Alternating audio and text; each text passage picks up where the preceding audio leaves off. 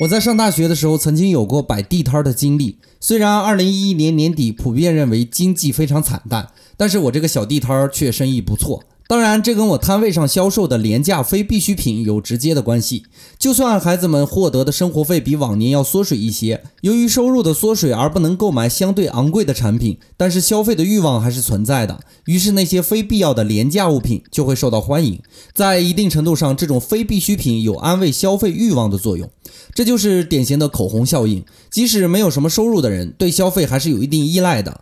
重点是商家能否准确地把握这种微妙的差异。就算不能在相对昂贵的产品中获得利润，也最好能找到市场中的口红。与口红类似的产品还有文化类的产品，因为经济萧条，每个人的压力也比往期要高一些，所以一些文化娱乐的产品反而会出现逆生长的现象，比如电影、音乐等。